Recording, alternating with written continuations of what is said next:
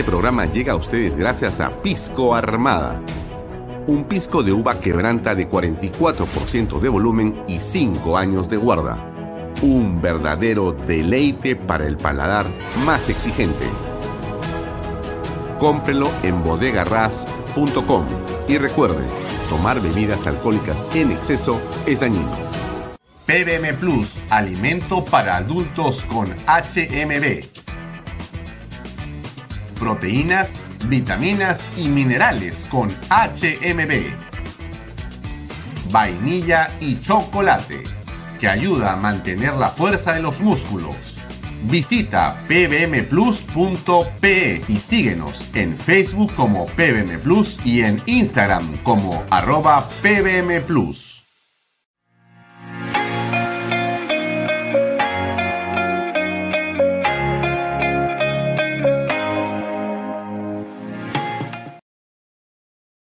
Bienvenido a la familia Sarcleti. Contamos con más de 20 años construyendo momentos especiales en más de 21 establecimientos ubicados en Lima y provincias. Tenemos la variedad de carta más grande para compartir en familia, con amigos o simplemente tomarte un tiempo para ti. ¿Estás listo para vivir la experiencia Sarcleti? Cumple el sueño de tu casa propia en las Lomas de Yura. Paga desde 935 soles mensuales, con todos los servicios agua potable, luz eléctrica, pistas y veredas. Comunícate por WhatsApp con una de nuestras asesoras o visita nuestra página web gprperú.com.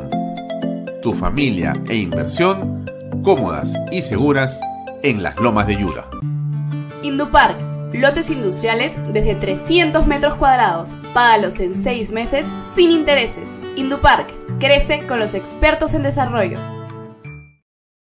¿Qué tal amigos? ¿Cómo están? Muy buenas tardes.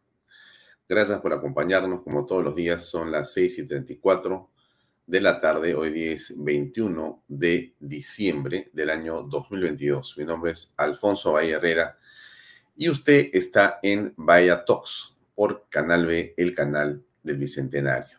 Muchas gracias por estar con nosotros. Gracias por conectarse. Gracias como siempre y como todas las noches de seis y media a ocho por compartir eh, este programa, por comentarlo, por darle like, etcétera, etcétera, etcétera. Gracias a todos los que están, de hecho, eh, con nosotros a esta hora ingresando a nuestras redes sociales.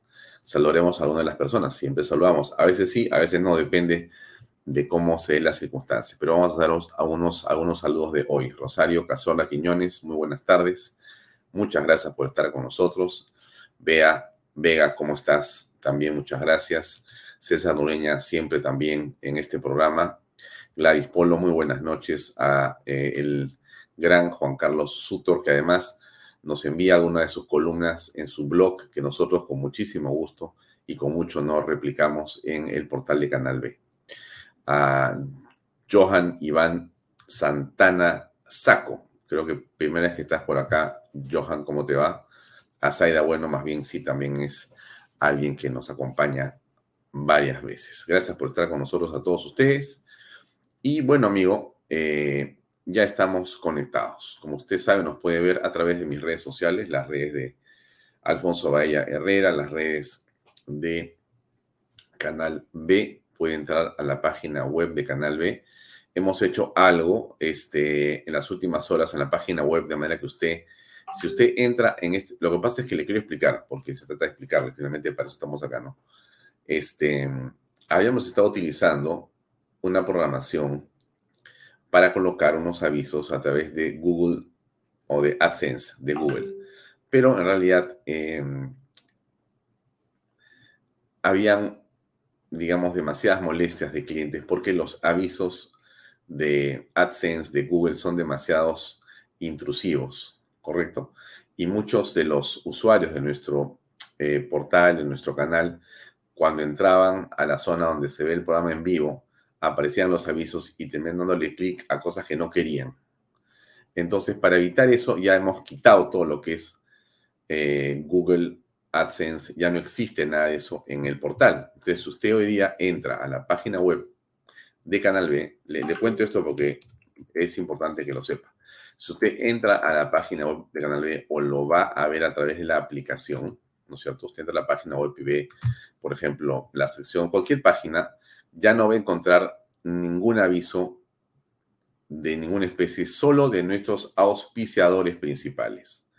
Sarcleti, eh, PBM, o Pisco Armada, o Indupark, o EGPR, eh, eh, o los portales, etcétera. Pero ya no va a encontrar usted ninguna publicidad de la que antes estaba un poco distribuida en diferentes lugares. Y si usted entra a Canal B Live, ¿no es cierto? Que es donde usted puede ver este programa en este momento en directo, usted va a ver ahí que ya no hay publicidad alrededor.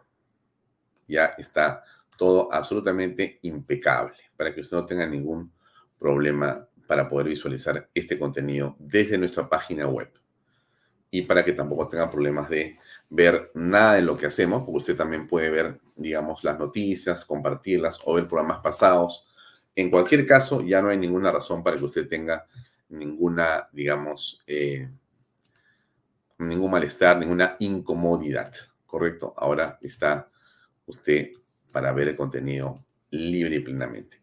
También nos puede ver, como usted también sabe, nos puede seguir a través de uh, expreso.com.pe. Este, este canal, Canal B, tiene un acuerdo con el diario Expreso, una alianza.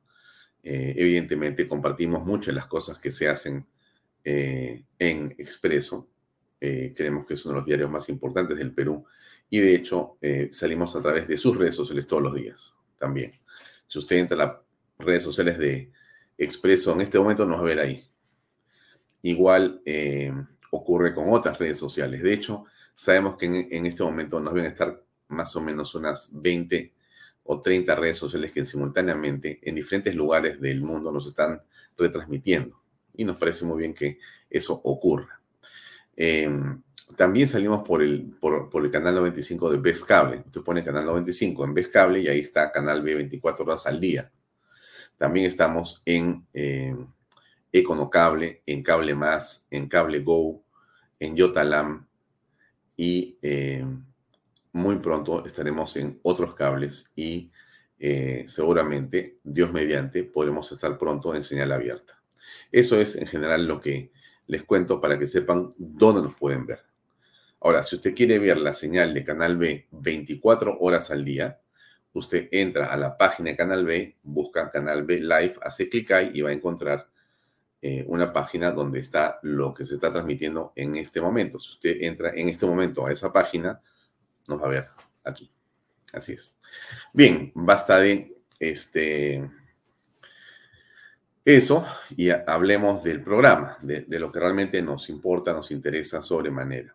Varias cosas de comentarles el día de hoy. Hoy vamos a tener como invitado al alcalde San Isidro de licencia, que es Augusto Cáceres Viñas, con quien vamos a tocar varios temas eh, de la coyuntura política. También vamos eh, a tener aquí en Canal B el programa Reflexiones de Pepe Pardo a las 8 de la noche, como todos los miércoles. Tiene hoy día dos invitadas que son Cecilia Blume, analista política y abogado, y a Patricia Chirinos, que es congresista de la República. Van a eh, básicamente tratar el tema nuevo gobierno, porque hay un gobierno nuevo que es el de Dina Boluarte y hay, dicho sea de paso, un nuevo gabinete, ¿no? Ahí entramos un poquito en materia, ¿correcto? Bien, eh, ¿Qué es lo, central en esto? ¿Qué es lo interesante de lo que quería comentarle el día de hoy con respecto a lo que ha ocurrido?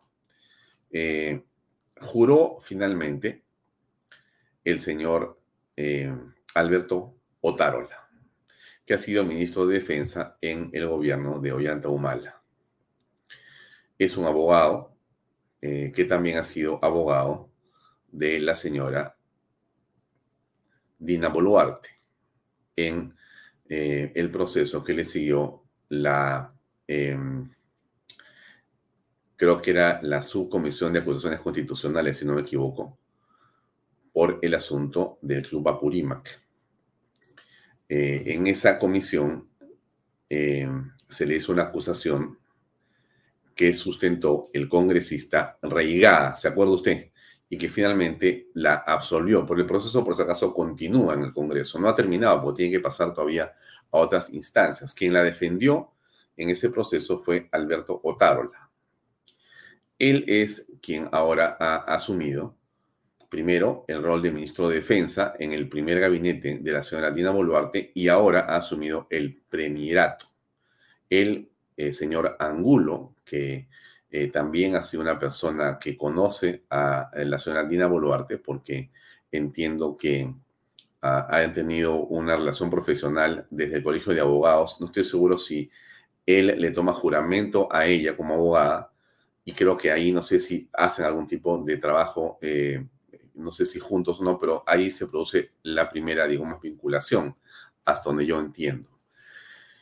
Y bueno, el eh, doctor Angulo, que antes había sido candidato presidencial por eh, el partido Contigo Perú, ex PPK, ¿correcto? Em, entró como presidente del Consejo de Ministros con Dina Boluarte, pero en realidad, al parecer, no eh, su perfil calzaba exactamente con lo que se necesita para este momento, donde hay, por cierto, un nivel de tensión muy alto todavía. Y más bien, el caso del señor eh, Alberto Botarola termina siendo eh, más bien uno de bastante más comodidad. Este es un poquito de las imágenes de la juramentación o de lo que ha sido esta asunción eh, de este nuevo premier Alberto Tarola el día de hoy en la mañana. Podemos observar a la señora Presidenta de la República acompañado del el nuevo gabinete ministerial que en esta oportunidad está presidida por el señor Luis Alberto Otarola Peñaranda, 55 años, abogado y político, además nacido en la ciudad de eh, Huaraz. Hay que señalar que son cuatro nuevos ministros que se incorporan a este gabinete ministerial. Y lo que hay que resaltar es que en esta oportunidad son 10 las mujeres que conforman el gabinete ministerial. Los eh, ministerios donde hay nuevos eh, miembros está ah, el Ministerio de Defensa, que lo ocupa hoy el general Jorge Luis Chávez, el Ministerio del Interior, el general de la Policía Víctor Rojas, el Ministerio de Educación Oscar Becerra y también el Ministerio de Cultura Leslie Urteaga. Leslie Urteaga. Y de esta manera queda juramentado el nuevo gabinete ministerial. Se despide la presidenta de la República para la foto oficial. Nosotros retornamos a estudio. Bueno, ese es el gabinete eh, Otárola, ¿no?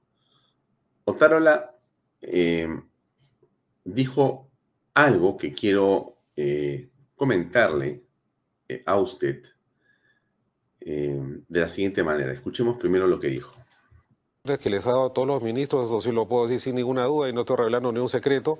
Quiero que fumigues tu ministerio, no quiero saber nada con la corrupción, ¿no? Así ha dicho, quiero que lo Absolutamente, absolutamente. ¿no? Ese es, un, ese es un, un, mandato claro que nos ha dado todos los ministros. Hmm. Quiero que fumigue todos los ministerios, ¿no? Eso es lo que escuché yo, escuché esto también lo mismo, ¿no es cierto? Ah. Miren, yo creo que hay que tener mucho cuidado. ¿no? Yo ayer he señalado cuál es mi posición, la de por lo menos este programa con respecto a la señora presidente Dina Boluarte. ¿no? Y la posición es muy clara. ¿no? Eh, desde mi punto de vista, la señora Boluarte eh, tiene un pasado político que de muchas maneras eh, termina por arrojarnos luces sobre lo que puede ser su presente y futuro político. Una persona no puede vivir, pensar y decir de una manera hasta un punto en el cual cambia su forma de ser o de pensar. Entonces, yo ayer hablé de la palabra prudencia. Prudencia para los que la aplauden, prudencia para los que la critican. Prudencia prudencia. Y, quiero ser un poco más preciso en un, en un minuto más. Entonces, la señora Boluarte ha estado de los 17 meses del gobierno del señor Pedro Castillo, por lo menos 16 con él. Y voy a volver a insistir en este tema. Ella aparentemente no vio, no escuchó y no supo nada de lo que pasaba, de la corrupción inmensa que ha existido y que es parte de esas 51 carpetas fiscales que el señor Pedro Castillo tiene abiertas como investigación. No sabe nada del tema. O si lo sabía, no nos lo ha comentado de ninguna forma. Lo que ella dice es que desde agosto eh, ya no hablaba con el presidente. Y que cuando entra la señora Betsy Chávez, él, ella decide apartarse definitivamente del gabinete. Pero eso ha sido recién, ¿correcto? Porque es importante tener claro, ¿no es cierto? La señora eh, Boluarte ha sido parte de una fórmula presidencial con el señor Vladimir Cerrón y el señor Pedro Castillo. Ella era la vicepresidenta. No es de que ella nunca conoció a Castillo, no sabe qué piensa Cerrón, no sabe quiénes son. No, ella sabe perfectamente lo que piensan, cómo son y todos los detalles de la manera como ellos han construido esa alternativa política. Ella la ha compartido, ella ha convivido con ellos políticamente. Y ella tenía, si usted, si usted no se acuerda, un discurso bastante agresivo durante la campaña y en los primeros meses de gobierno. Después decidió, seguramente por estrategia, guardar silencio y un perfil bajo. Pero Dina Boluarte es Dina Boluarte. No sé si me explico. Uno no puede decir, no, yo ya no soy lo que he sido toda mi vida, porque ahora soy otra cosa, porque decidí ser distinto. ¿Esto qué quiere decir? Bueno, lo que yo le digo a usted, pues, ¿no? Prudencia. Prudencia para las cosas que pueden ocurrir. Entonces, déjenme decirles algo que ojalá alguien me desmienta, pero voy a comentarlo, sea una información que yo tengo, ¿no? Mire, ¿usted sabe quién es Rosa Gutiérrez Palomino? Bueno, Rosa Gutiérrez Palomino es la actual ministra de Defensa. Perdón, discúlpeme usted, de Salud sobre, por el lapso. Rosa Gutiérrez Palomino es la nueva ministra de Salud de este gobierno y es la ministra de Salud que ha sobrevivido a los dos gabinetes, al del señor primero y al segundo. O sea, ella está ahí. Es Rosa Gutiérrez Palomino, es ministra de Salud de Dina Boluarte, ¿correcto? Tanto con Angulo como con el eh, señor Otárola. ¿Correcto? Ahora, ¿quién es Rosa Gutiérrez Palomino? Mm. En realidad ella es, y seguramente me deban a desmentir si yo me equivoco, pero lo digo para que me desmientan, es la ah, actual secretaria de Relaciones Internacionales del partido Perú Primero. ¿Usted sabe quién es o qué es el partido Perú Primero? El partido Perú Primero es el partido de Martín Vizcarra. O sea, la actual ministra de Salud del gobierno de Dina Boluarte es la secretaria de Relaciones Internacionales del partido de Vizcarra. ¿Qué hace como ministra de Salud una persona vinculada a Martín Vizcarra, uno de los, digamos, principales responsables políticos, entre otras cosas, de el desastre en el manejo del COVID-19. ¿Cómo es posible que el señor Otárola y la señora Dina Boluarte hayan nombrado a la señora Rosa Gutiérrez Palomino para ese cargo? Es algo que no sepan, pero, o sea, discúlpenme, ¿ah? pero ya estoy pensando mal de todos ahí. O sea, o se hacen los locos, o qué está ocurriendo acá o hay una alianza entre Martín Vizcarra y la señora Boluarte para que limpien a Vizcarra. Porque ¿qué cosa hace la señora Rosa Gutiérrez Palomino en un ministerio que ha sido devastado por el vizcarrismo? Ese es un tema que me parece de una absoluta, pero así, absoluta preocupación de nosotros. Yo, insisto, prudencia con la señora Boluarte. A mí me parece, seguramente como usted, que muchas de las cosas que han venido ocurriendo son importantes y son interesantes, pero me preocupa en extremo el hecho de que tengamos a la señora Rosa Gutiérrez Palomino, ministra de Salud, vizcarrista del partido. Partido Perú Primero del señor Martín Vizcarra. El cargo es secretaria de Relaciones Internacionales. Entra de ministra de Salud. ¿Para hacer qué? O sea, no existe nadie más que pueda ser ministro de Salud que una persona que milita en el partido en este momento de Martín Vizcarra? ¿O hay un acuerdo entre la señora Dina Boluarte, el señor Martín Vizcarra, para que esa persona que entra ahora como ministra de Estado limpie todas las cosas que hizo el señor Vizcarra? ¿Mm? Bueno, lo dejo ahí porque es un tema en extremo sensible, en extremo delicado. Eh, tenemos que ver cómo es que eh, se va a resolver. Deme un segundo, por favor. ¿Dónde está? Esto es.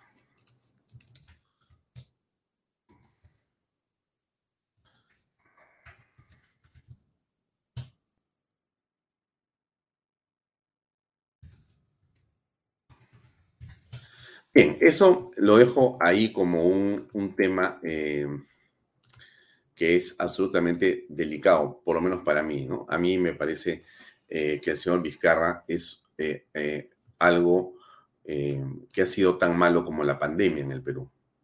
Y yo creo que políticamente él es el responsable, junto con su ministro de Estado, de la, digamos, debacle, de la, digamos, catástrofe creada y que pudo evitarse si es que ellos hubieran tenido un manejo no corrupto, sensato y profesional. Yo creo que no ha habido ahí un manejo técnico, sino de otro tipo. Eh, la historia no es que los va a juzgar, ¿no? Porque la historia no es este, eh, un poder judicial. Aquí tiene que haber un poder judicial. Hay una comisión en el Congreso de la República, hay muchas investigaciones que están en curso y que tienen que llevarse a cabo. Este asunto de la señora ministra de Estado en la cartera de salud, justamente donde ha ocurrido toda esta barbaridad de cosas desde la época de Vizcarra, merece que a todos nosotros se nos paren las antenas. Entonces, cuando el señor eh, primer ministro dice lo que dice, cuando el señor ministro dice, bueno, yo tengo que limpiar y fumigar, etcétera, que les ha dado a todos los ministros, eso sí lo puedo decir sin ninguna duda y no estoy revelando ni un secreto, quiero que fumigues tu ministerio, no quiero saber nada con la corrupción, ¿no? Así ha dicho, quiero que lo Absolutamente, absolutamente. ¿no? Ese es, un, ese es un, un, mandato claro que nos ha dado a todos los ministros. Hmm. Ah, no vaya a ser que la señora ministra de Salud vaya a eh, incinerar las pruebas del delito, ¿no? Eso es lo que yo pienso, ¿no? Rosa Gutiérrez Palomino, nueva ministra de Salud. Y acá están las fotos donde está ella con Vizcarra, o sea que no estoy contando nada, nada nuevo, voy a, voy a compartirlas con ustedes para que las vean, ¿no? Para que no vayan a decirme que no es así, que no seas malo, cómo le tiras. No, yo no estoy chancando a nadie, porque decir una verdad, ¿a quién va a ofender? Si esto es mentira, que la señora me llame, me llame su jefe de prensa y yo aclaro, digo, me equivoqué, sin ningún problema, ¿no? Porque total, eh, pero según la información que yo tengo, de muy, pero de muy buena fuente, esto que les digo es absolutamente cierto. Y aquí está la foto, ya la tengo, se las voy a poner acá. Eh, no sé si la palabra es en exclusiva, porque eso exclusiva también termina siendo este, un poco fintero, ¿no? Eh, ¿Cuál estoy marcando? Esta foto es, ¿no es cierto? Sí, creo que sí. Otra vez tengo demasiadas ventanas abiertas. Disculpe usted, ¿eh? pero acá hay este. Esta no es. Deme, deme medio segundo para ponerle la fotografía de la señora ministra de Estado que está con el señor. Aquí está. Eh, creo que es esta, ¿no es cierto? Sí, ahí está. Ella es la ministra y este es Vizcarra. Este es el partido Perú Primero, Partido Perú Primero. Ella es la secretaria de Asuntos Internacionales. Mm.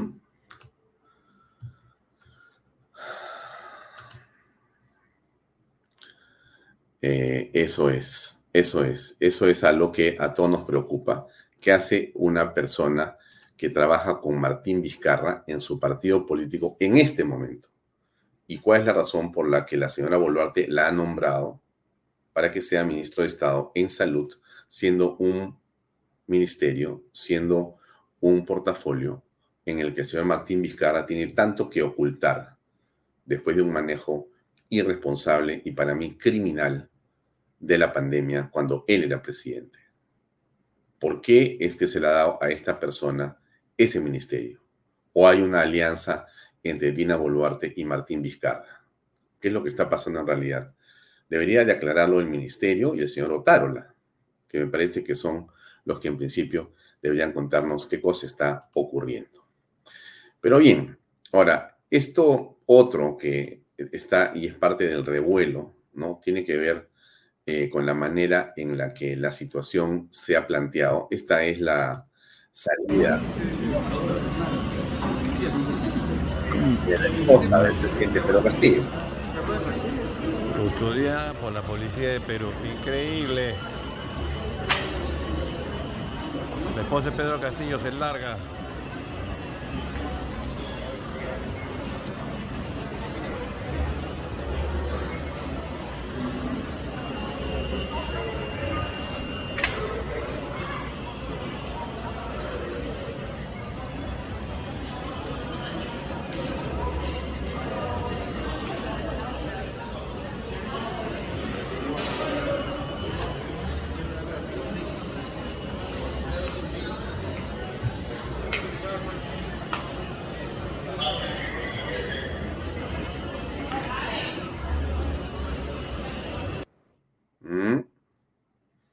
mucho que decir respecto a este tema, ¿no?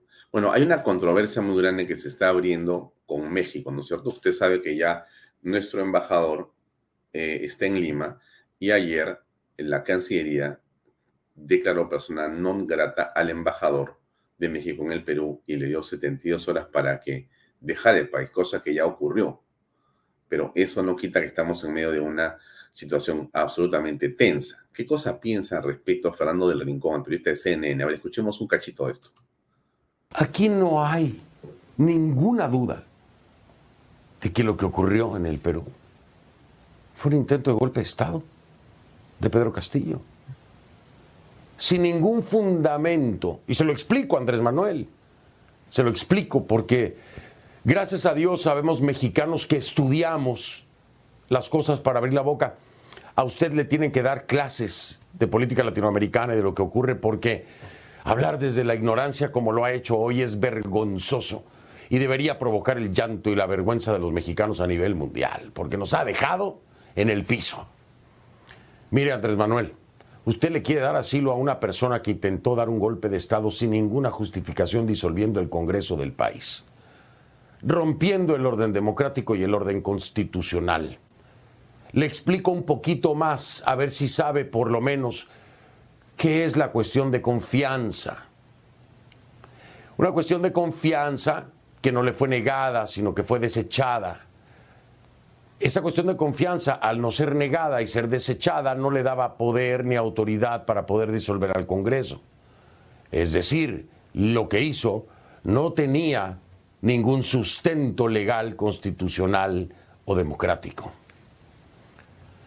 Pedro Castillo acumula una decena de denuncias de corrupción en su contra que están siendo investigadas por el aparato judicial. Y encima de eso, encima de eso, trató, trató de hacerse con el poder de una forma dictatorial, esperando el apoyo de la Fuerza Armada, disolviendo el Congreso. Manuel, si usted quiere, si usted quiere recibir delincuentes y golpistas en el país, le recomiendo algo, váyase mucho a la, ¿cómo se llama su rancho? ¿Cómo se llama la chin? Váyase para allá y recíbalos ahí. No tenemos por qué pasar estas vergüenzas internacionales. Hmm mire todo lo que está ocurriendo con lo que ha hecho el señor López Obrador, ¿no? El presidente de México, ¿no? AMLO, como le dicen. en realidad eh, de una insolencia, pero sobre todo de una ignorancia impresionante, ¿no? Un hombre que no logramos entender a título de qué tiene esa defensa cerrada sobre el señor Pedro Castillo, pero que si comprendemos eh, la batalla cultural, el globalismo, si eh, entendemos eh, cuáles son los intereses que se mueven aquí, entonces queda claro que López Obrador es parte de una organización internacional que lo que busca es hacerse del poder, no importa exactamente bajo qué tipo de preceptos, y que la corrupción para ellos es algo que se relativiza, como lo estamos apreciando exactamente en el caso de Pedro Castillo, porque lo que está haciendo el señor López Obrador es relativizar el tema de la corrupción. Esto es lo que dijo eh, Alberto Otárola al respecto de lo que está pasando con México. En que esto amengue. Hacemos un llamado a que el señor López pare de referirse a Perú, eh, porque ya hemos conseguido con mucho esfuerzo que nuestro país esté en paz. Y no vamos a permitir que personas que no tienen ninguna relación con el gobierno de Perú puedan manifestarse causando, ¿no es cierto?, incesante eh, eh, intromisión en los asuntos internos del país. La Cancillería está manejando ese asunto y eso es lo que diría ese respeto. Muchas gracias. Bien, eso es creo que una manera clara de eh, tratar de abordar este tema, ¿no? Si se rompen o no relaciones lo veremos en los siguientes días. Pero yo les había ofrecido una conversación y vamos a tener la continuación con Augusto Cáceres Viñas, que ya está conectado aquí con nosotros. Augusto, ¿cómo estás? Buenas noches. ¿Cómo te va? ¿Qué tal, Alfonso? ¿Qué tal? ¿Cómo estás? Qué gusto de saludarte. Un abrazo para ti, para también para todos los televidentes de Canal B y Bahía Tax, por supuesto. Gracias. Eh, bueno, en primer lugar, eh, que nos pongas al corriente y al tanto exactamente, pero brevemente, porque queremos tocar temas de coyuntura política contigo. Eh, qué fue lo que ocurrió, eh, en qué quedó la detención y cuáles fueron las razones de la liberación que has tenido. Gracias, Alfonso. Mira, el 29 de noviembre se concretó pues una venganza política parte del fenecido eh, gobierno gansteril, corrupto y nefasto de Pedro, de Pedro Castillo y de Aníbal Torres. Como tú sabes, nosotros hemos sido duros críticos y opositores frontales a ese gobierno. Incluso hemos llegado a pedir la detención de, que se le encauce una, una, causa, una causa judicial a, Aníbal Torres por el delito de discriminación. Hemos declarado persona no grata a Pedro Castillo. Es decir, nos hemos opuesto frontalmente a ese régimen corrupto como un, como, un mandato de nuestros vecinos. Es decir, yo estoy y estaba en ese momento respondiendo a lo que nuestros vecinos querían, querían y debían, querían que se haga en nuestro país, que termine ese régimen corrupto. Como parte del tinglado que armó eh, Aníbal Torres, se armó todo un, este, un mamotreto para este, detenerme, utilizando a una juez provisional para encausarme en algo delirante, en que yo me reunía con mis gerentes en un piso de la municipalidad, en el piso donde nos reunimos, lógicamente, la sala de reuniones, para gobernar, para gobernar el distrito. Es decir, que nosotros éramos este, acusados por gobernar el distrito. En esa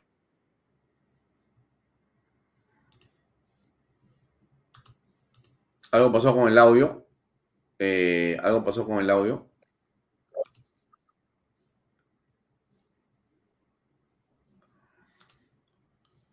No, no, no, no, no, no. Espérate, que no estoy escuchando el, sonido. Un segundo. ¿Soy yo o quién es? doctor, por favor, prenda su micrófono. Ahora sí, se, se, corrigió la conexión. Sí, ahora sí, dale. Adelante, por favor. ¿Aló? Adelante, adelante. Ahora sí, perfecto. Correcto. Te comentaba, Alfonso, estoy... Está perfecto. Dale, dale, dale. Aló, Eh, ahora sí me escucha. Te escuchamos perfecto. Adelante, por favor. No, no. Aló, aló, dale, dale, Augusto, te estamos escuchando. Te estamos escuchando. No tengo, no tengo audio. Eh, te estamos escuchando perfecto. Hola. Dale, dale, dale. Estamos perfecto, perfecto, todo bien. Hola. Te estamos escuchando. Dale, por favor. Hola, Eh, ahora sí me escuchas, Alfonso. Sí, te escuchamos perfecto. Dale. Eh, Alejandro, creo que lo sacamos y después le entramos, lo ponemos otra vez. Sí, vamos a esperar que se conecte Augusto Cáceres cuando esté operativo plenamente. Eh, entonces, estamos hablando sobre el tema de México, que eh, creo que ya de alguna manera se está empezando a claramente comprender cuál era la ruta de escape de Pedro Castillo. O sea, Pedro Castillo dio el golpe el 7 de diciembre y el plan B era escapar a México, huir de la justicia. En realidad, lo que hacía Pedro Castillo era huir de la corrupción que Salatiel Marrufo estaba denunciando y había ya eh, comentado in extenso y hasta entregando el dinero marcado a la fiscalía. O sea, aquí existía ya una situación en la que el señor Castillo había perdido los papeles, había perdido la ecuanimidad, había eh, quedado al descubierto. Y eso es lo que lleva al golpe de Estado del 7 de diciembre. Y Castillo se iba a México y México iba a apañar a un golpista, sin importarle nada de los 51 eh, expedientes que hay contra él aquí. De hecho, estaba en camino a México cuando la policía lo captura. Y ahora lo que hemos visto es básicamente la, digamos, eh, eh, prueba plena de que México estuvo detrás de ese plan de escape y de huida. Y básicamente un plan que termina siendo, a todas luces, una suerte de complicidad para un criminal. Nos apena mucho. México es un país hermano del Perú tenemos más similitudes que muchos países y que realmente tenemos historias que nos unen con los mexicanos. Y nos apena mucho que una visión obtusa y absolutamente eh, contraria al derecho y a la verdad del presidente de México en la actualidad y de su gobierno nos lleven a tener una relación tan distante con los mexicanos. Es un pueblo estupendo, es un país extraordinario, pero tiene unos gobernantes de vergüenza. Sinceramente lo decimos. Lo ha dicho ya el periodista de Rincón, que es mexicano, y lo explica y lo dice a su manera, señalando claramente que esto es simplemente inaudito.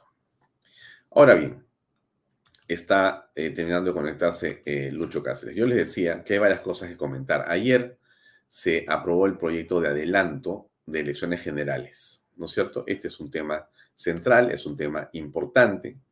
Eh, en realidad, eh, eh, todos queremos y creemos que tiene que haber un adelanto de elecciones. Y yo le dije ayer a ustedes que no pensaba que eso era así. Creo que ya estamos conectados con Augusto Cáceres. Me parece que casi, casi, casi. Vamos a ver. A ver. Aún. Esto que está pasando con la elección nos parece central, pero aquí hay un comentario de Fernán Altuve. Hay cosas que hacer antes de la elección. Hay cosas que hacer antes de la elección. ¿Qué cosas hay que hacer? A ver, ¿qué cosas cree Fernán con respecto al sistema electoral? A ver, escuchemos un segundo. De la elección anterior, que es lo que no se puede permitir. Hay que reformar el sistema electoral, porque si la elección se repite con las reglas anteriores, se va a repetir la Claro, estructura y Fernán, ¿qué pasa si, si convocan elecciones? con las mismas reglas. Porque no se puede cambiar. No se ya una vez convocada por ley, Por- te queda además Jorge Luis Salas Salenas. Eh, no lo puedes cambiar. Toda la estructura No se puede cambiar. Roberto, No, claro, se puede, no se puede ir a unas Claro, elecciones eso es lo que donde quieren. no se vayan a contar los votos. Hay que reformar el sistema y ahora los votos tienen que quedar para que contemos voto por voto como en toda democracia. Miren, eso que dice Fernán es absolutamente cierto. Se ha hecho la primera votación para que se cambie en la próxima legislatura con la segunda votación y podamos ir a elecciones en abril del 24. pero si el JN y el OMP, el sistema, convocan elecciones al toque nomás, ya no hay cambio que hacer en las leyes, ellos se quieren quedar y quieren usar las mismas reglas que han utilizado para los comicios que han sido tan discutibles. Eso es lo que no se puede aceptar. Estamos ya conectados con Augusto Cáceres nuevamente. Vamos a ver si esta vez hay algún problema o no. Augusto, a ver, ¿Qué tal? buenas noches. ¿Qué ¿Todo tal? Alfonso? Ha habido una, un problema técnico de mi parte, pero- pero, ya estoy nuevamente. No, se resolvió. Se resolvió. Entonces, estabas contando que ha habido eh, una confabulación, una estrategia para sacarte del ruedo político a ti y te han mm, inmiscuido en una eh, eh, investigación y en aparentemente un delito en el que tú no eres parte porque el juez te ha liberado de toda responsabilidad, pero te ha puesto unas restricciones todavía por un tiempo, ¿correcto? Efectivamente, Alfonso, este Ya. tinglado se cae porque el juez titular de la causa, el doctor Chullo, eh, no ha encontrado ninguna responsabilidad ni ninguna sospecha en mi contra de haber cometido delito alguno. Así que yo lo que estoy eh, denunciando aquí es que qué hubiera pasado si el golpe de Estado de Pedro Castillo, en el cual se tomaba el Ministerio Público, se tomaba el Poder Judicial, se cambiaba la policía, tenía éxito. Y mientras tanto yo estaba preso en, en garras de este, de este nefasto gobierno. ¿Qué hubiera pasado? Hubiera, no podría de repente estar conversando acá, hubiera terminado desaparecido, como muchos otros este, opositores al régimen que iban a ser tomados como la misma fiscal de la nación. Recordemos que Pedro Castillo le dio una orden al este, jefe de la policía para que vaya y capture a la fiscal de la nación. Entonces, esto de aquí es una denuncia de que estos, estos gobiernos de corte absolutamente gangsteriles, eh, cleptocráticos, corruptos, no pueden tener cabida nunca más en nuestro país. Jamás debemos de permitir. ¿Por qué? Porque no solamente se lesiona la moral nacional, sino que se impide que la democracia y la libertad puedan ser parte de un futuro mejor para nuestra patria, como es lo que estamos tratando de hacer ahora en nuestro país. Eh, hubo en esa explicación que nunca se entendió bien cómo se vinculaban, un hecho que señalaba que este grupo de, que, que, operaba en la municipalidad de San Isidro estuvo favoreciendo o buscaba favorecer dos candidaturas, de dos, uno creo que era para San Borja y otro creo que era para Miraflores, de dos candidatos. Eh, ¿Tú conoces a los candidatos? ¿Sabes de qué se trató eso? Eh, ¿Lograron probar esa vinculación?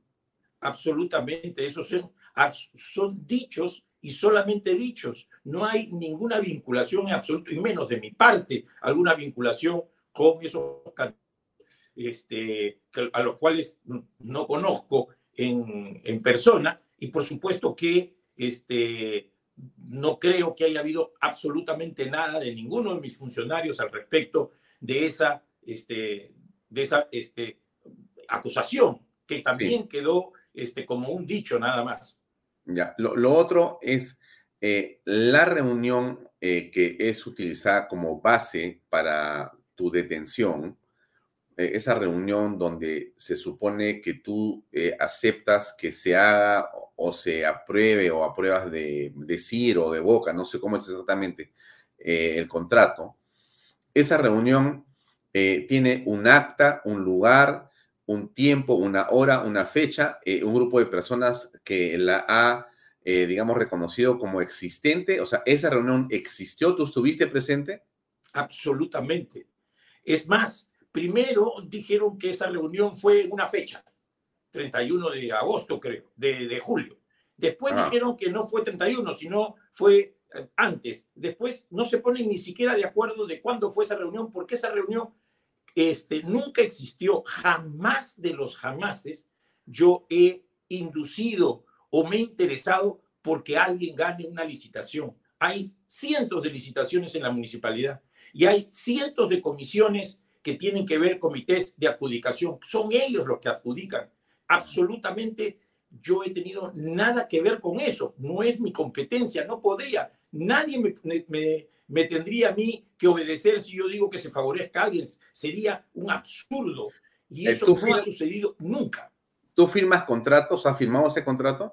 No, no, no está dentro de mis competencias. Los contratos los firman los funcionarios. En este caso le toca a la funcionaria que es en ese tiempo era la gerente de administración. Ellos son los que ven después, porque el proceso es así, se abre una licitación, eh, hay un comité de selección, ese comité de selección determina un ganador y después que da ese ganador, el contrato sigue un proceso, se firma el contrato por las áreas correspondientes y el contrato se pone en ejecución.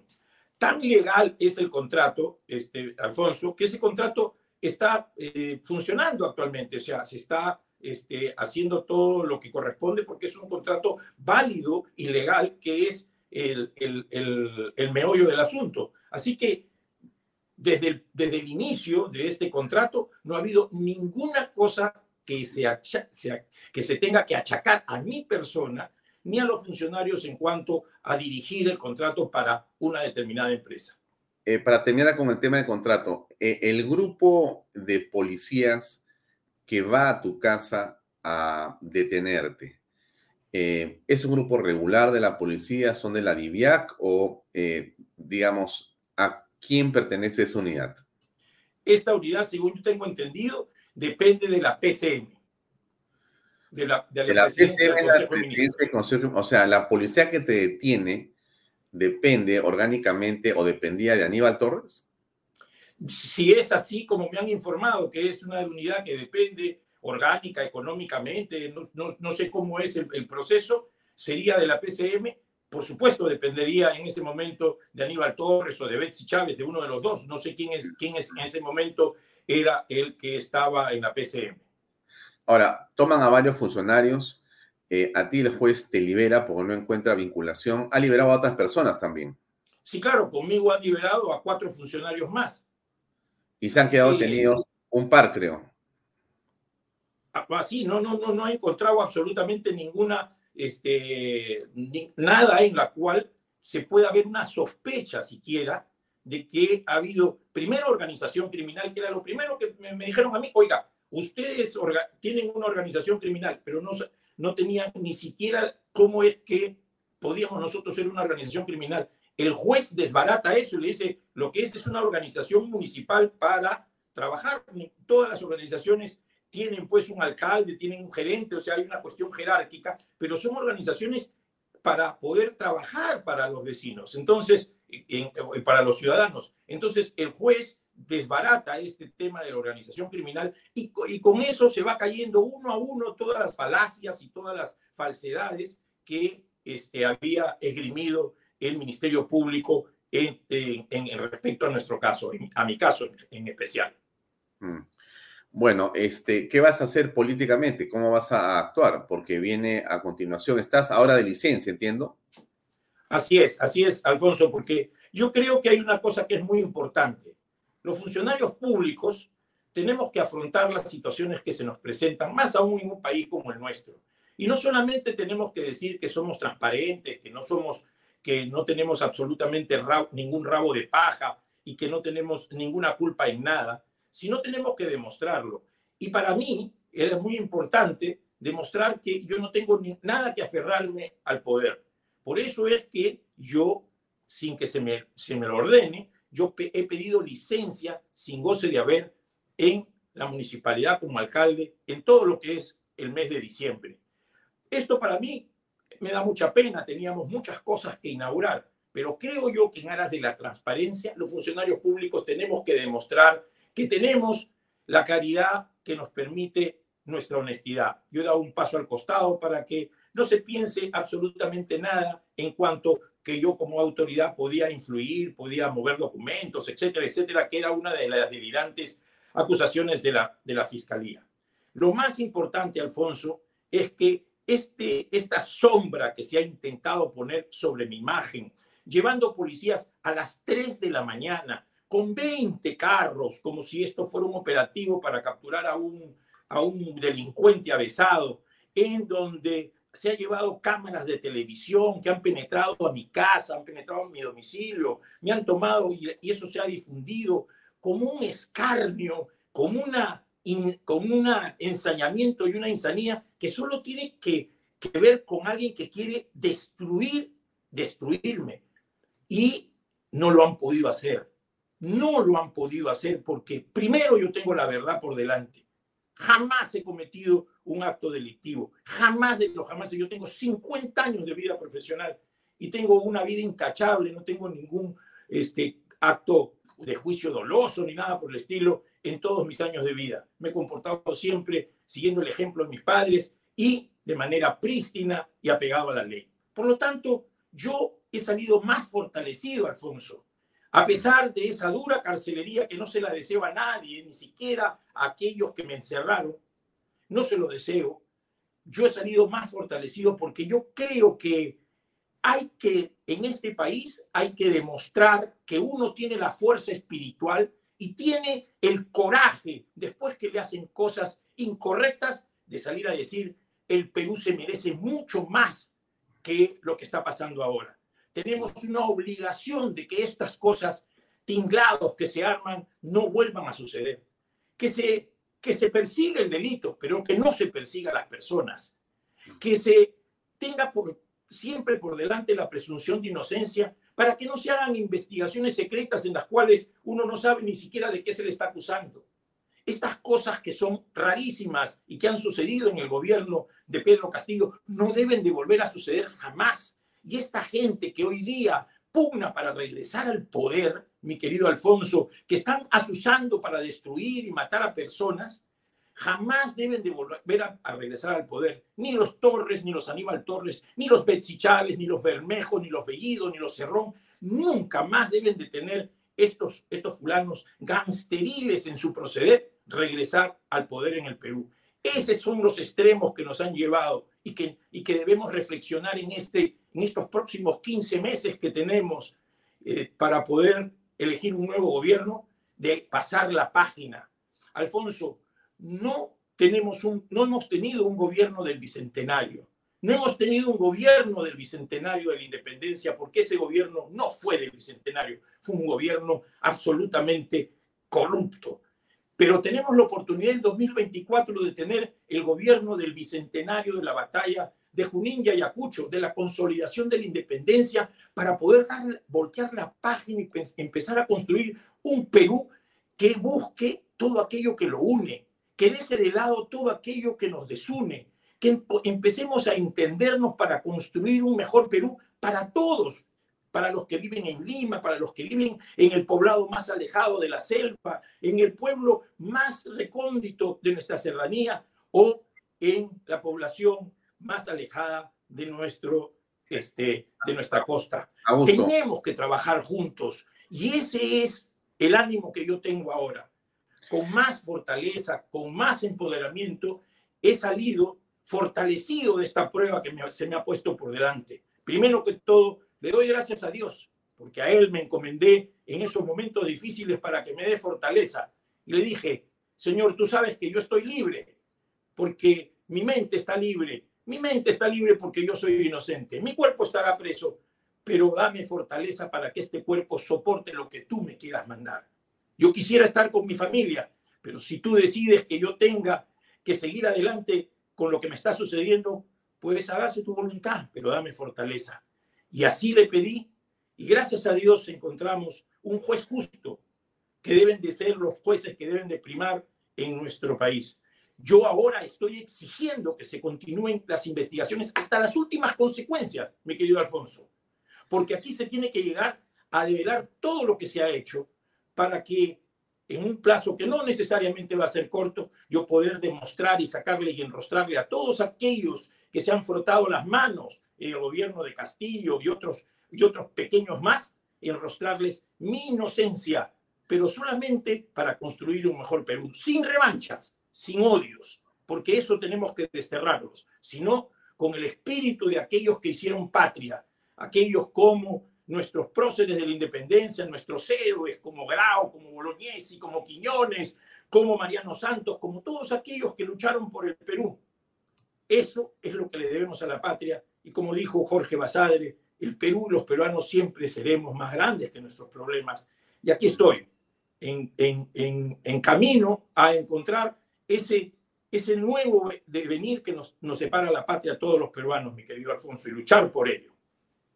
Bien, Augusto, te agradezco mucho por tu tiempo y estaremos conversando en otra oportunidad in extenso sobre los temas coyunturales y esperamos que estos temas penales no vuelvan a aparecer. Y bueno, sin duda, esta es una cuestión que a todas luces luce como una conspiración muy bien montada para ir sobre ti. Tú declaraste persona no grata a Aníbal Torres y a Pedro Castillo. Ellos respondieron con tu carcelería. Fue 10 días, pero ahora estás afuera. Te deseo lo mejor. Gracias, Alfonso. Solamente quisiera eh, decirle a todos tus televidentes y a ti también que se viene un tiempo de, del nacimiento de Jesús, que lo recordamos todos los 25 y que nos haga renacer nuevamente. Nos haga renacer para poder encontrar ese camino de unidad y de tratarnos y de ser y tratarnos y ser como hermanos. Los peruanos somos hermanos. Y por eso es que yo pido, le pido a Dios, le pido al Altísimo que nos una para superar este momento y este tiempo de caos, para que no haya más muertes, para que no se asuce más a los peruanos a, a pelearnos entre nosotros y a destruirnos entre nosotros. Tenemos que construir un país mejor y Dios nos debe ayudar. Muchas gracias, Alfonso. Un fuerte abrazo para ti. Buenas noches, muchas gracias. Gracias. Bien, amigos, era el doctor eh, Augusto Cáceres Viñas, alcalde de San Isidro, con licencia hasta fin de año o hasta fin de su mandato. Bien, eh, vamos a tener ahora una conversación con Juan Paredes Castro. Juan Paredes Castro es un analista político, es eh, además columnista, ha sido un hombre vinculado al diario de comercio durante toda su vida profesional nos va a acompañar en el siguiente segmento para conversar en torno a la coyuntura política eh, nacional. Antes, eh, ir comenzando a ver cómo se está normalizando el turismo es algo importante. Por lo menos el aeropuerto de Ayacucho eh, abrió sus puertas, el de Arequipa funciona de día y en general los aeropuertos han vuelto lentamente a la normalidad. Aquí unas imágenes de lo que pasa en Ayacucho procedente de Lima, que arribó pasada las 6 de la mañana, se reanudaron las actividades en el aeropuerto Alfredo Mendívil Duarte, en Ayacucho. Este terminal aéreo se mantuvo cerrado desde el pasado 15 de diciembre, luego que manifestantes intentaran tomar a la fuerza sus instalaciones. Los 120 pasajeros de este primer vuelo retornan a la ciudad de Ayacucho después de pasar varios días varados. Hoy estamos reiniciando operaciones luego de casi seis días de paralización desde el día jueves 15. Tenemos seis vuelos programados, todos eh, llenos al, al total ¿no? de su capacidad. Para hoy se provee seis vuelos comerciales con dos empresas de transporte aéreo entre Lima y Ayacucho. En tanto, los vuelos hacia el Cusco se reanudarán este viernes 23 de diciembre. Progresivamente se irán programando diferentes salidas a otras regiones. El número asciende a más de 7.000 personas en estos seis días de paralización. Hemos tenido un total de 48 vuelos afectados desde el día jueves 15 hasta el día de ayer para evitar que se produzcan nuevos actos violentos que afecten el servicio o la infraestructura, agentes de la Policía Nacional y miembros del Ejército peruano resguardan las 24 horas del día, la vía perimetral y los accesos al terminal aéreo.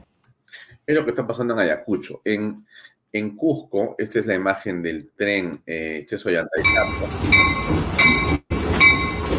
Aguas calientes, aguas calientes hoy en la mañana, como el día Juan Estose, que ha estado hoy día en Cusco, ha estado en Machu Picchu, eh, ya está de regreso a Lima en unas horas más, pero él eh, eh, grabó esto con su celular y nos mandó para hablarnos de la normalidad. Acá hay unas imágenes.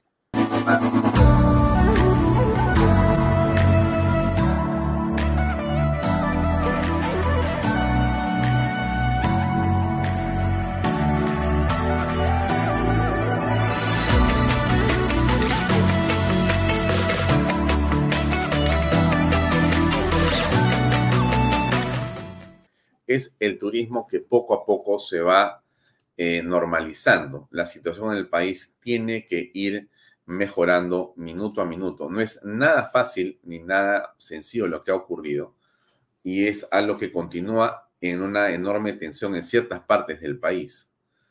eh, se han logrado ciertos acuerdos en Chala, se han logrado ciertos acuerdos eh, en Arequipa, se están buscando acuerdos en la zona de la selva, donde está el gas. Es un tema delicado, absolutamente tenso, pero existe una muy buena predisposición para que esto se pueda llevar a cabo. justamente y de manera paralela, el presidente del Consejo de Ministros, el señor Alberto Otárola, ha estado y ha iniciado una ronda de conversaciones con diversas fuerzas políticas en el Congreso para lograr la aprobación de la confianza y que continúe el gobierno hacia finales de abril o julio del próximo año, del 24, 2024. Esto es una eh, cuestión de suma importancia. Se está tratando de normalizar lo que ha venido ocurriendo. Normalizar. Eh, en realidad la situación de tensión y de violencia solamente genera pérdidas, ingentes cantidades de dinero, sobre todo para los empresarios, microempresarios, pequeños empresarios. Ustedes se acuerdan lo de la leche, ayer una pena, hay otra imagen de los lecheros tan afligidos por lo que está pasando y tan perjudicados. Acá de Arequipa vengan acá a recoger la leche. Vengan, vengan los que han quemado la planta, que vengan acá a llevar la leche que vengan, los que han quemado la planta, que vengan a recoger la leche. Porque nosotros ya estamos perdiendo, ya, botando nuestro producto, nuestro trabajo. No es posible. ¿Hasta qué punto estamos llegando nosotros? Que vengan, que vengan los de Arequipa y se lleven la leche. Acá las tenemos para regalar la leche porque estamos regalando nuestro trabajo.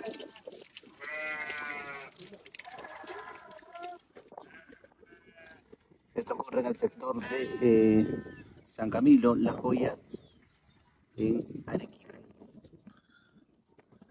los ganaderos están preocupados porque eh, no saben qué hacer con la leche. Bueno, eh, a ver, eh, la leche se va a perder, pues la leche ya se perdió, se ha perdido la leche, se ha perdido la fruta, se pierde todo realmente. Alexander Payne me dice, Juan Paredes que está, pero no lo veo yo si me puedes ayudar a que ingrese en el panel de control. Sí, claro que sí. Ya, gracias. Entonces, le estaba diciendo a ustedes que se pierde todo, se pierde la leche, se pierde la fruta, se pierde trabajo, se pierde tiempo, se pierde la salud, se pierde la vida. Esta es, eh, digamos, una conclusión que es una de las simples observaciones de lo ocurrido. Aquí ha habido una estrategia básicamente eh, dirigida y eh, construida para paralizar al país, para llevarnos a un caos, a un caos absoluto. Y en ese caos es que este grupo de violentistas del Congreso de la República quieren que haya elecciones y asamblea constituyente. O sea, simplemente, pues, mejor eh, pídeme la llave de mi casa y llévatela completa. O sea, esto es un asalto prácticamente a mano armada al Estado peruano y a todos los peruanos que quiere este grupo de radicales de izquierda. No hay otra manera de entenderlo. O sea, generan violencia y ahora quieren elecciones inmediatamente. Es realmente una cuestión a estas alturas ridícula. Estamos ya con Juan Paredes Castro conectados. Juan, ¿cómo estás? Muy buenas noches. Un gusto, Alfonso. ¿Cómo estás después de mucho tiempo? Sí, un gusto saludarte. Leo tus artículos y leí el último de hace unos días y bueno, eh, no hablamos hace tiempo, pero ha pasado mucho en realidad desde la última vez que conversamos, eh, eh, Juan Párez Castro, por lo menos había no solamente otro gabinete, había otro presidente en el Perú. Estamos con Pedro Castillo y ahora estamos con Dina Boluarte. Cosas de la historia del presente y la historia reciente. ¿Cuál es tu reflexión? Tú eres, tú eres hombre que además estudia la historia política, analiza la política peruana. ¿Cuál es tu reflexión sobre lo ocurrido con Pedro Castillo? En los últimos tiempos, Alfonso, en los últimos tiempos, digamos, de la, de la, de la, de la era Castillo, digamos, ¿no? Si es que podemos eh, llamarle la, era Castillo. Eh, eh, lo, que, lo que yo veía, y, lo he venido diciendo, era que en algún momento el presidente Castillo iba a hacer lo que creo yo que pensó hacer desde el primer desde el primer minuto, no sé si como candidato, desde el primer minuto como, como presidente. Recordarás tú que no solo yo, sino algunos periodistas advertimos el enorme, el tremendo error que cometió el Jurado Nacional de Elecciones cuando admite como candidato a Castillo con un ideario absolutamente reñido con el orden constitucional peruano. Es decir, eh, nos estaba advirtiendo Castillo como candidato que si lo inscribían, estaban aceptando el ingreso de un candidato antisistema, no solamente antisistema ideológicamente, sino eh, determinado a cambiar las reglas de juego del país, las reglas de juego constitucionales. Y luego recordarás que él omite jurar por la constitución al momento de asumir el mando. Y ahí también se le, se le escapa y comete un error Mari Carmen Alba, la presidenta del Congreso, de, imponerle la banda y de contribuir a su asunción al poder. Digo contribuir porque nada está muy claro respecto de cómo debe asumir el presidente de la República y con qué tipo de juramento. Es algo que en el protocolo de asunción presidencial no está. Es decir, tenemos una enorme informalidad allí a los, a los miembros del gabinete se les juramenta muy formalmente, incluso con lectura de resolución, y al presidente no se le formaliza una juramentación ni una promesa de cumplimiento de la Carta Constitucional al momento de asumir el poder. Pero, pero Juan, un ratito, pero existe, eh, no sé, pues, eh, lo consuetudinario, ¿no? La costumbre tiene fuerza. Y tú no podrías decirle a un presidente, sin faltarle al respeto, no vaya a venir en short a juramentar. Claro, pues. No vaya a venir en slaps a juramentar, ¿no es cierto? O sea, pero, él vino con, pero él vino con un disfraz. Claro, claro, pero lo que quiero decirte es, o sea, nosotros, por eso es que la pregunta, no sé si es válida o no, pero tienes que haber escrito algo casi para un marciano, Juan. Así es. ¿En dónde estamos entonces? Que no, nadie vio eso. Entonces, pero, pero Castillo, además de sorprendernos con, con, con estas dos cosas, ya, su no juramentación por la Constitución y su ideario marxista-leninista puesto prácticamente en la, en la carpeta del Jurado Nacional de Elecciones. Nos sorprende con esas dos cosas, pero nos sorprende mayormente cuando lo primero que anuncia como hecho fundamental de su gobierno, eso es ir a una asamblea constituyente, algo que no está en la función de gobierno. La función de gobierno es hacer gobierno, es gobernar, no legislar. Estaba desde el primer minuto invadiendo una función legislativa para, el cual, para la cual no había sido elegido. No. Y ahora mismo termina su gobierno y no deja de trinar por ahí el ruido de una asamblea constituyente, ¿no? que ya sabemos a dónde nos tiene que llevar o no, a dónde tendría que llevarnos una asamblea constituyente. Lo más grave es lo que hemos vivido en este año y medio. Hemos vivido la permanente amenaza no solamente de la ineficiencia y total responsabilidad de un gobierno absolutamente corrupto, es decir, un gobierno ineficiente, sin horizonte de ninguna clase, sin, eh, sin estructura política de ninguna clase, pero sí, eh, no digo tampoco sofisticado, pero sí metido hasta las narices en, todos los vericuetos de la corrupción. Desde los pequeños nombramientos por aquí y por allá, desde hasta la compra de, este, el pago de cupos por allá y la hechura de contratos grandes, millonarios, ¿no? de obras públicas. Bueno, hemos visto cómo, cómo se ha expresado esa corrupción en Castillo, ¿no? incluida su familia, ¿no? incluida su familia. Pero, eh, ¿qué es lo que abrigaba Castillo que al final de cuentas terminamos descubriendo? El 7 de diciembre, cuando Castillo anuncia este golpe para nosotros en ese momento irracional, y yo creo que hasta ahora lo, seguimos juzgando de irracional, pero este era algo que ya estaba, ya estaba pensado. Esto se tenía que hacer, en, iba a hacerlo en algún momento. Y yo creo que él acelera ese, ese, ese plan de, de golpe total de control del poder cuando se ve cercado por los hechos penales que lo comprometen. Cuando el, en, la víspera del 7, o sea, el 6, eh, este, este operador... eh, Salatiel Marrufo.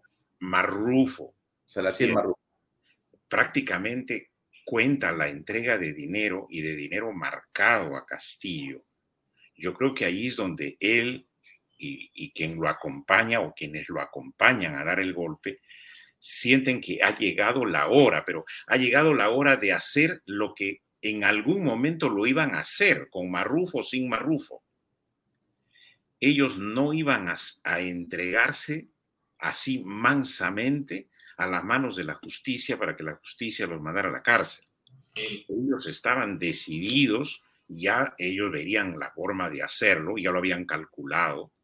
El mismo general, es Córdoba el general, ¿no? Eh, eh, eh, si, me, si me confirmas, Alfonso, el, el general, este último que acaba de ser cambiado por Ojeda, eh, el ejército. Sí, sí, sí, sí. El comandante general del ejército. comandante general del ejército tiene sus dudas respecto de si lo apoya o no lo apoya. ¿No? O sea, antes, antes pide la renuncia al, al, al, al ministro de Defensa y luego le pide la renuncia al comandante general. O sea, estaba en plenos cálculos de compulsación Castillo de si tenía o no tenía la lealtad del ejército. Ni siquiera negociaba con la Marina, le bastaba el ejército. ¿no? No, y después mira, el teléfono al eh, ministro eh, del Interior para ordenarle a la policía que se encargue de detener a la fiscal de la Nación, que se encargue de sacar a la gente del Congreso y cerrar el Congreso. Claro, y, pero ya estaba, ya estaba, eh, ya estaba él prácticamente eh, con, lo, con la adrenalina de que estaba construyendo, de que estaba llevándose a cabo ese golpe de Estado que lo estaba construyendo, ¿no? Y, y- y mira que, a- que en este momento, si eso hubiera funcionado, estaríamos ya con el control del poder total y, probablemente con esta misma violencia, con esta misma violencia, porque quienes habríamos salido a las calles no seríamos pocos, seríamos muchos los que habríamos salido a las calles. Y estaríamos estaríamos- presos. y estaríamos mezclados, mezclados con todas estas estos vándalos este, terroristas, estaríamos mezclados y probablemente yendo presos, ¿no? Pero él tendría el control. Esa es la gran diferencia. Él tendría el control de esa violencia, porque ya nos venía anunciando, él ha venido preparándolo. El cierre del Congreso, el cierre del Congreso. Todos los, casi todos los días llenaba el patio de Palacio de Gobierno con, muchedumbres, ¿no? Algunas de ellas uniformadas, prácticamente llamando a la insurrección. Él como comandante en jefe del ejército estaba llamando a la insurrección hace rato, hace rato. Pero claro, eh, el país no tenía el poder, el poder lo tenía él. ¿El Congreso qué cosa iba a hacer? El Congreso avanzaba con una posible vacancia y eh, eh, estirando como chicles los, votos que podría tener. Y creo que ni siquiera alcanzaban los votos ese día. Es, es el fantasma de verse en la cárcel con la acusación de Marrufo que hace que Castillo acelere la decisión del golpe y probablemente quien, quien la anima, como, como suele ocurrir en muchos de estos, de, estos, de, estos, de estos líderes irracionales, siempre están acompañados de mujeres igualmente irracionales, ¿no? Yo creo que la Hablas de ministra- Betsy Chávez. la ministra Betsy Chávez juega un papel determinante ahí, o sea, porque a, a Betsy Chávez, eh, eh, no sé si le escuchaste decir, apenas inauguró el régimen de Castillo, todo va a ser sencillo, vamos a hacer una, una cuestión de confianza, de negación fáctica y to- tomaremos el Congreso. Para nosotros va a ser una cuestión de días. Eso es lo que decía Betsy Chávez cuando ingresó al poder, como parlamentaria, por supuesto, ¿no?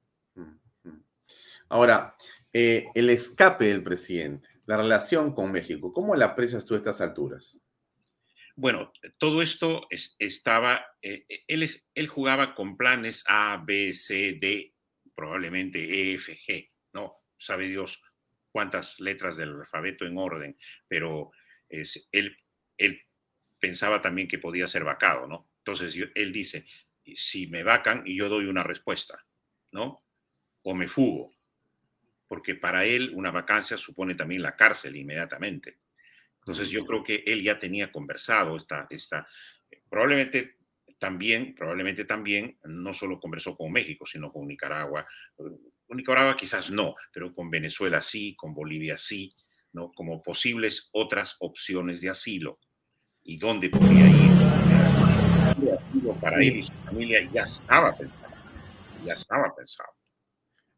Y, y yo te pregunto, ¿cómo, digamos, juzgas este paso del poder a la cárcel? Hoy está detenido ya 18 meses de manera preventiva, pero esto no lo hemos visto en la historia del Perú así. O sea, hay presidentes que han sido procesados durante meses, eh, pero esto es eh, literal, es eh, dejas el poder, sales de la puerta de Palacio y entras por la puerta de la prefectura. En cuestión de minutos, esto no es algo que la historia registre en el Perú, ¿o sí? Bueno, es que la diferencia está en el, en el acto de flagrancia que comete él, pues. Él comete un hecho en vivo y en directo, ¿no? E- El, impacto es muy fuerte y, la, aceleración también del, del- del proceso de vacancia casi, casi paralelamente. Él estaba dando el golpe y el Congreso toma conocimiento del golpe y empieza a vacarlo inmediatamente. ¿Por qué? Porque él con el golpe se descalifica algunos decían, ¿no? ¿Por qué el Congreso no hizo un debido proceso para vacarlo? Quiere decir que hubieran ido a invitar al golpista a que viniera a, defenderse al Congreso para luego vacarlo, ¿no? El Congreso podía haber esperado ese proceso de ninguna manera, pues. ¿no? Castillo había dejado, se había se autodescalificó como mandatario desde el mismo momento que estaba dando un golpe constitucional, anulando no solamente su propia función como presidente, sino las funciones de todos los demás poderes, porque a todos los reestructuraba y todos pasaban a tener un control de- en sus manos. Es ese acto de flagrancia que hace que Castillo sea detenido, perseguido y detenido de inmediato. ¿no? También están eh, cuestionando ese acto de detención, porque creen que fue un acto de detención arbitrario, porque él todavía era presidente de la República cuando lo detiene. Entonces, ese, ese delito de flagrancia es, es que hace que Castillo prácticamente pasara muy rápidamente del ejercicio del poder a la prisión efectiva, ¿no? A la prisión efectiva. Porque esa misma noche ni siquiera lo dejan dormir en la prefectura, porque esa misma noche lo pasan a la Diroes. Bien. Ahora, los efectos de lo hecho por Castillo eh, tienen que ver con este golpe continuado, esta violencia en todo el Perú. Claro. ¿Es así Es o hay una, violencia, una violencia que ya lo venían anunciando. Decían, si el presidente es vacado, aténganse a las consecuencias. Va a arder el Perú, ¿no? El Perú se va a incendiar. Quiere decir que todo esto estaba planeado, pues, todo esto estaba orquestado. Y creo que consistía simplemente en prender, en las mechas de una violencia que está en sí misma ya organizada hace mucho tiempo. Hemos dejado organizarse a los rezagos de Sendero Luminoso, no solamente en el BRAE, se han organizado yo creo que en todos, en muchos otros niveles, niveles sindicales, niveles educacionales, es decir, la infiltración, niveles laborales, eh, estudiantiles, universitarios, es decir, la infiltración de Sendero Luminoso, ya no, no sé si sea ya con la, con la, con la estructura militar de los viejos tiempos, sino probablemente ideológica y políticamente, pero también con un contenido de violencia. Yo creo que se ha dado, se ha dado esa organización se ha dado muy bien en los últimos tiempos, se ha, se ha desarrollado, digamos, en los últimos tiempos. Entonces aquí, y la conexión, y, lo que nosotros no hemos venido tomando seriamente es la conexión de Castillo, hombre de, profunda vinculación con el CONARE, que es, una organización de fachada de Sendero Luminoso. No hemos venido percibiendo de que esa relación estaba latente en el centro del mando de Estado del Perú. O sea, teníamos el corazón de Sendero Luminoso o un, o un brazo potente de Sendero Luminoso y, y probablemente su corazón también dentro del Palacio de Gobierno. Pero, eh, ¿Y hasta dónde llega la permisividad, permisividad, este, Alfonso, del Estado peruano respecto a sus controles de daño, que sencillamente no lo puede hacer? O no lo pudo hacer pues porque tenía ya a Castillo investido como presidente, ¿no? Juan, pero hay un tema que es eh, incomprensible a estas alturas. ¿Cómo es posible que hayamos tenido a Pedro Castillo de presidente de la República sabiendo que todo esto que ha ocurrido iba a ocurrir? O sea, si tú me dijeras, es que era inesperado, porque este hombre era un hombre de ultraderecha, era un hombre que tenía dos doctorados, estaba rodeado de la tecnocracia más importante del mundo, era un hombre que tenía una gran simpatía, un super liderazgo. Era imposible pensar que se iba a torcer cuando fuera presidente, pero no. Todo lo que estamos apreciando, Juan, lo hemos conversado aquí contigo y con mil personas todo el tiempo. Todo lo que está pasando es exactamente lo que dijimos que iba a pasar después de la primera vuelta. En ese mes y medio se repitió hasta el cansancio. Se hablaron de videos, se mostraron evidencias, se explicó, se explicó, se explicó y se explicó y se dijo, no, en realidad, por ejemplo, eh, Vladimir Cerrón no va a ser ni portero. O sea, cálmate, o sea, eh, dale, dale la oportunidad a un campesino, por favor. Qué, qué racista, qué manera de excluir a las personas. O sea, esto lo sabíamos, Juan. Entonces, ¿qué ha pasado? Bueno, hay muchos elementos que juegan esto, ¿no? La diabólica polarización, por ejemplo. Cuando, cuando la polarización se echa a andar, eh, no tiene, es una polarización ciega, ¿no? Irracional. La polarización no conoce de controles ni de medidas. Y, y hemos venido viviendo de esa polarización hace mucho tiempo, ¿no? Eh, del antifujimorismo y del fujimorismo, del aprismo y del antiaprismo, es decir, eh, con, esa, con esa polarización eh, eh, radical, unos y otros ven en el desarrollo del otro la oportunidad para ganar. Cuando Castillo ve que su opositor no es eh, López Aliaga, sino eh, Keiko Fujimori, bueno, salta de alegría, pues, ¿no? Porque el antivoto de Keiko Fujimori lo beneficiará. Como cuando saltó de alegría también eh, Alan García cuando sabía que su rival era el antivoto eh, de Humala, ¿no? Entonces, cada uno, cada polarización jugando a su interés. Entonces, con una polarización así, ¿de qué manera vas a ver tú los daños que puede sufrir un país llegado el uno o llegado el otro al poder? Porque ya, ya no miras los controles de daño, miras los intereses. Yo voy a llegar al, al poder mientras tenga como opositor a Humala, que era en ese momento el cáncer o el SIDA, ¿te acuerdas?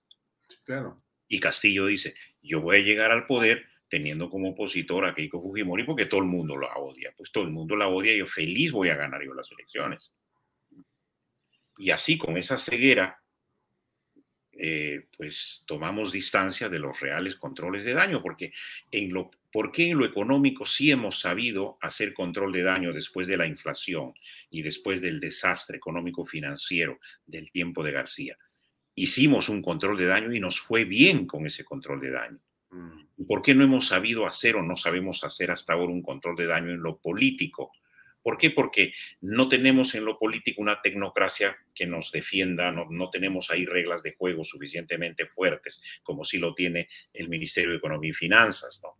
El, MEF es una estructura y, alrededor del MEF se ha creado otras estructuras más con Banco Central de Reserva, SUNAT, Contraloría, otros organismos fuertes, las supervisoras, etcétera, etcétera. Eh, pero en política todos los cabos están sueltos. Entonces ahí no hay forma de hacer control de daño. Ahora mismo, tenemos a Dina Boluarte, alguien que viene de ese poder de fondo. Absolutamente, pero es, es parte de lo mismo, es la fórmula presidencial. Así es, la fórmula presidencial, pero por suerte pareciera, no sabemos todavía al final de cuentas cómo, cómo se desarrollará este cambio en, en, Dina Boluarte, que yo en un análisis que estoy haciendo para la revista Cosas, lo que digo es que necesitamos que, que Dina Boluarte necesita un exorcismo de sí misma. ¿no? Entonces vamos a ver si ese exorcismo que está haciendo ella por fin la purifica. No digo yo que, que, que haya, que haya estado este, absolutamente con el demonio dentro, pero la purifica en el sentido de ver las cosas claras, de ver de que el país se tiene que regir por su constitución. Basta con ello. Basta con que el país se rija con su constitución, porque con esa constitución hemos venido de alguna manera avanzando muchísimo. ¿no? Hemos distribuido, distribuido muy mal la riqueza porque no hemos sabido controlar el dinero entregado a las regiones. Y las regiones han mirado hacia el gobierno central cada vez que se han tirado toda la plata. ¿no? Miles de millones de dólares administrados por las regiones que no se han traducido en desarrollo social, que no se han tra traducido en una mejor digamos, un mejor nivel de satisfacción de expectativas de las poblaciones del Perú profundo. Y vamos a ver si la señora Dina Boluarte, que ha entendido que el país, el Perú, tiene que transitar por la vía democrática y que lo que estaba haciendo Castillo era una aventura errada, aunque ella lo haya acompañado buena parte de ese trecho, si ella ha entendido, como lo estamos viendo, y como se está rodeando de ministros sensatos, de ministros responsables, comenzando por Alberto Tarola, que creo yo está haciendo un buen papel no solo de comunicación, sino de orientación de a dónde deben ir las cosas. Entonces, si estamos yendo así, vamos a poder recuperar por lo menos el orden eh, gubernamental, el orden gubernamental que ha estado hecho un desastre. ¿no? Luego recuperaremos el orden estatal, que también ha sido fuertemente dañado. Aquí es como si hubieran entrado dinamitas en varias direcciones. Y luego recuperar el rumbo que el Perú venía teniendo, que había construido con a pulso y con muchísimo esfuerzo. Con la gran falla, te vuelvo a repetir, de no haber sabido distribuir la riqueza de los buenos años de crecimiento que hemos tenido. Bien, Juan, son las 8 de la noche. Te agradezco mucho por darnos tu eh, punto de vista en esta oportunidad y espero que la próxima entrevista no sea en otro gobierno. Pero no podemos asegurarlo porque en realidad en el Perú Bueno, hay un puesto que no tiene estabilidad laboral. Nuestro país es imprevisible, nuestra historia vieja, vieja historia, aunque solo de 200 años, digo vieja historia porque quisiéramos tener ya siquiera 600 años, ¿no? Pero tenemos simplemente 200. Pero 200 nos parece haber caminado mucho y sin embargo sigue siendo imprevisible. Muy bien, muchas gracias. Gracias, Alfonso Batí. Hasta otro, hasta otro momento, gracias. Bien, amigos, llegamos al final. Era Juan Paredes Castro. Qué, qué curioso en realidad, ¿no? ¿Cómo es? Uno conversa con una persona en un gobierno, no ha pasado ni dos meses, ya estamos en otro. Este, no sé qué va a pasar.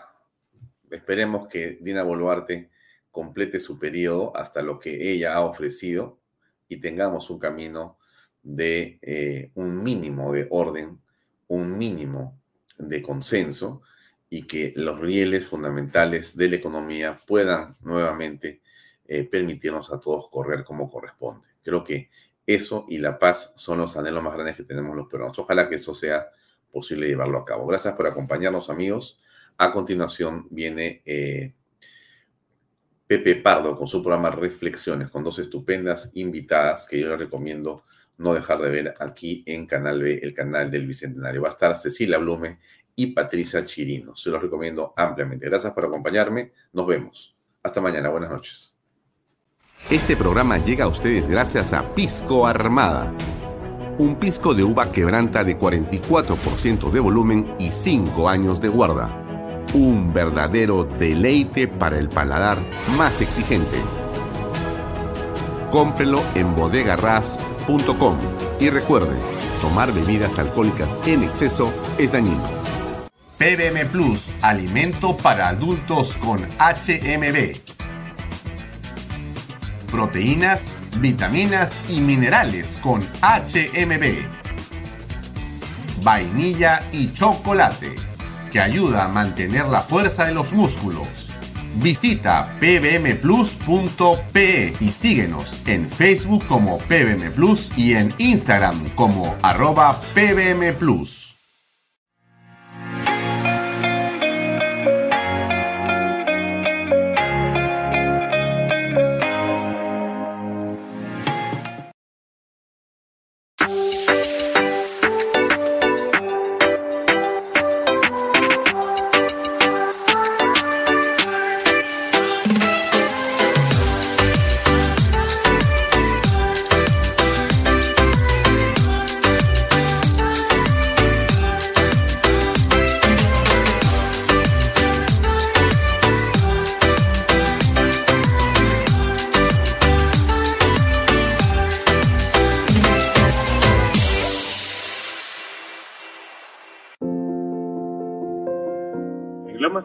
estamos muy contentos de haber cumplido con el sueño de muchas familias peruanas, por lo siguiente. Porque nuestros hijos tienen zonas seguras de esparcimiento y recreación. Porque gracias a los bonos de techo propio y nuevo crédito Mi Vivienda pagamos cuotas más bajas que las de un alquiler. Porque gracias al convenio con Foripol tenemos la tasa más baja a nivel nacional. Porque nos brindan espacios cómodos y agradables. Porque contamos con los servicios básicos las 24 horas. Porque me permitió desarrollar mi negocio familiar. Así como estas y otras familias, los invitamos a que ustedes también formen parte de nuestro proyecto Las Lomas de Yura. Indupark, lotes industriales desde 300 metros cuadrados. Págalos en 6 meses sin intereses. Indupark, crece con los expertos en desarrollo.